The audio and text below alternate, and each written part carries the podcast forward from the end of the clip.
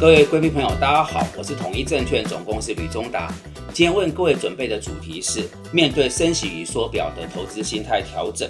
我们有三个子题，分别是金管会黄天木主委喊话台股有三大利多，再则是以什么心态来面对刚公布的联准会三月呃决策的会议纪要，最后俄乌战事的最新发展。我们先看第一个子题，有关台股的部分。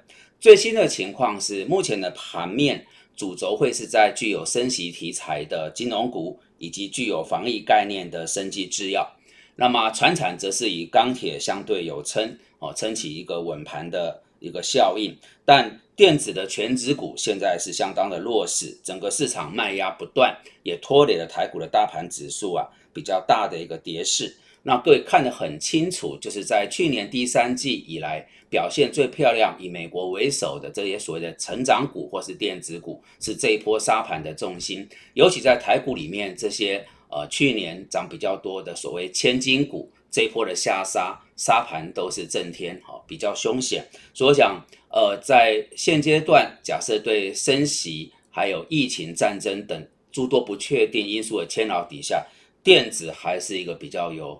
压力的地方，大家要做布局，要逢低来进场，然后把时间的视野拉稍微长一点，至少眼前这里是一个啊比较有压力的区块。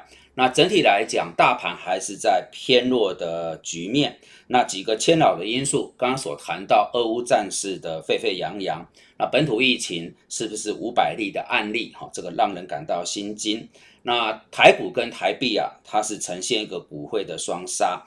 我想，这反映的是外资正在呃全面的撤离亚洲，所以指标上不妨用台币是否能够呃稳住啊，来作为一个对大盘的基本判断。那么在电子的全值里面，呃几个重点包含台积电、大力光跟联发科等这几个指标股，也必须要先稳住啊，否则对大盘来讲是比较没有支撑的效应哈。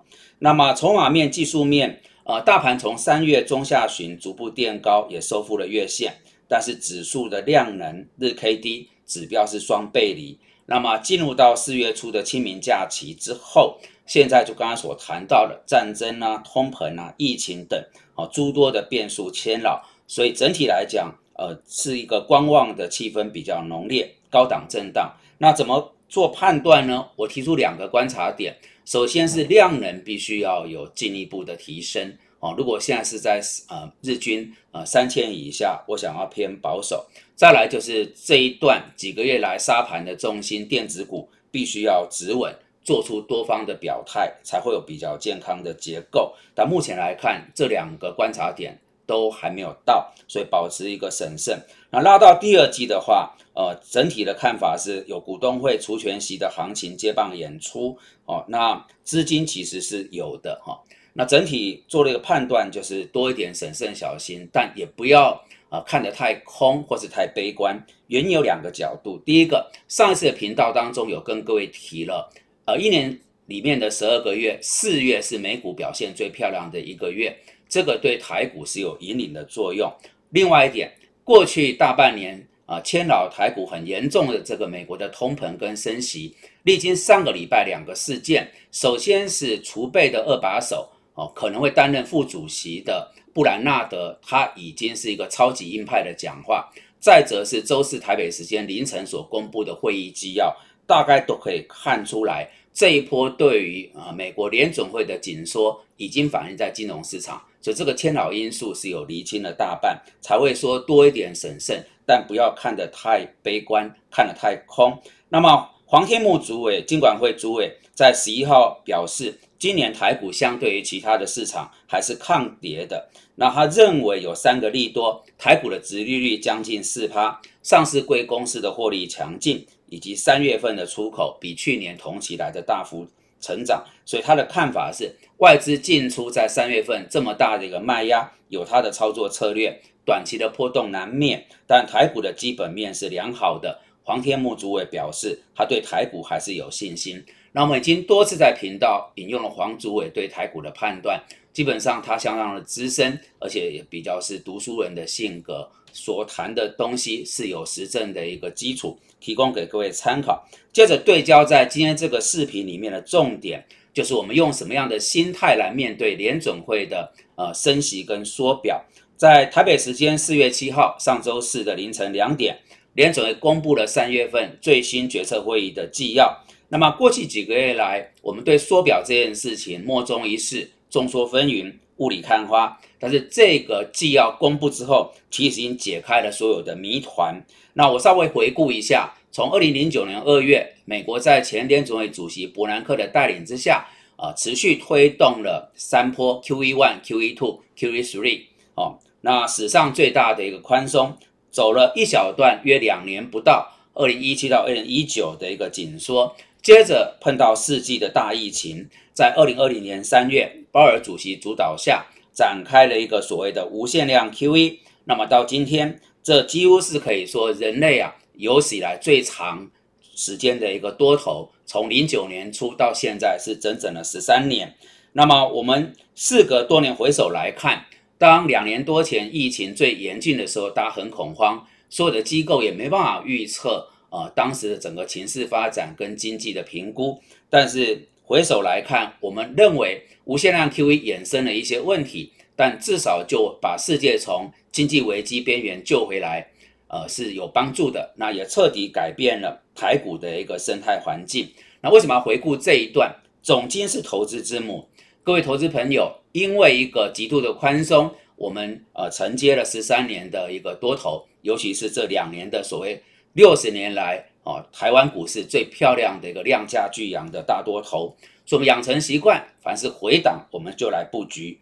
那么，特别是去年，我们有多次跌破一千点的指数，那大家的习惯就是，呃，反正回档我进场，借它收复失地，又再创新高。我们已经是这样思维，可是要思考一个角度：如果量化宽松造就台股多年的多头。现在方向是在走量化紧缩，逻辑绝对是过过去不一样，所以要有一个呃所谓大多头的行情已经告一段落这种心理准备。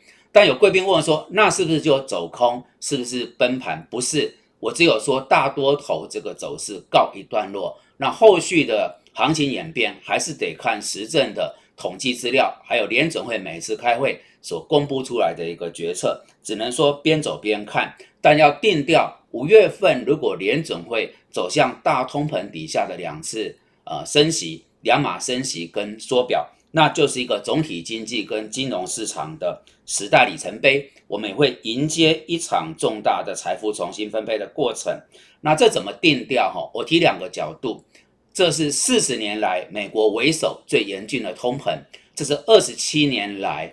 呃，美国最大一次的货币紧缩，那么从一九八零年之后，人类几乎就看不到通膨了。我们享受很长期资金宽松的所谓呃资本利得。从一九九四年有过一个比较强劲的紧缩之后，我们有二十七年也没有碰到这环境。所以当这两个讯号在那里，就是我们要做好相对应的心态调整跟操作上的准备。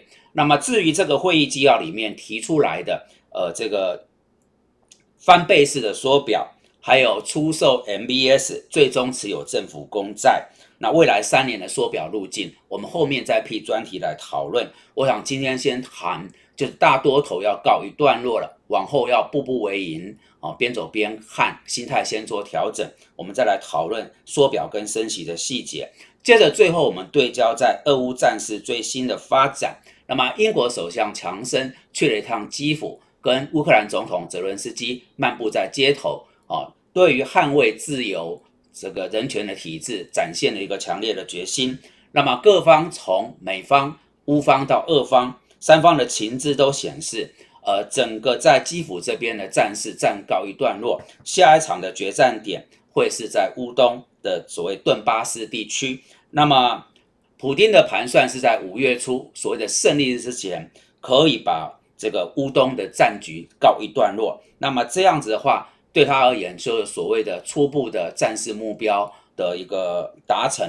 那基辅当局也嗅到了这样的氛围，六号通告当地的民众要开始撤离，以免面临炮火下的死亡威胁。哈，那么现在情势来看，初步先看乌东的这场决战，呃，在五月初之前，等于贯穿这一个月会是一个呃战争的观察角度。那再者就是美国的态度，从各方的迹象显示，美国的定调就是呃希望延长这场战争对于呃俄罗斯形成了一个牵扰，这有助于美方的战略目标，但又不要把以美国为首的西方世界给拖累进去。所以整体来讲，至少看未来一个月，这个战事不会有缓解的迹象。哦，两方还是边打边谈，那么这个对国际的原物料、能源、哦基本金属的价格还是一个助长的效应，通膨可能至少在可预见的这段时间很难去有效的收敛。好的，这是有关呃乌克兰情势的最新发展。我们在这里结束这个频道的主题。那如果各位觉得我们的讯息有助于投资判断跟操作，敬请帮我们多加。推广、按赞、订阅、分享跟开启小铃铛，非常感谢各位的深情参与。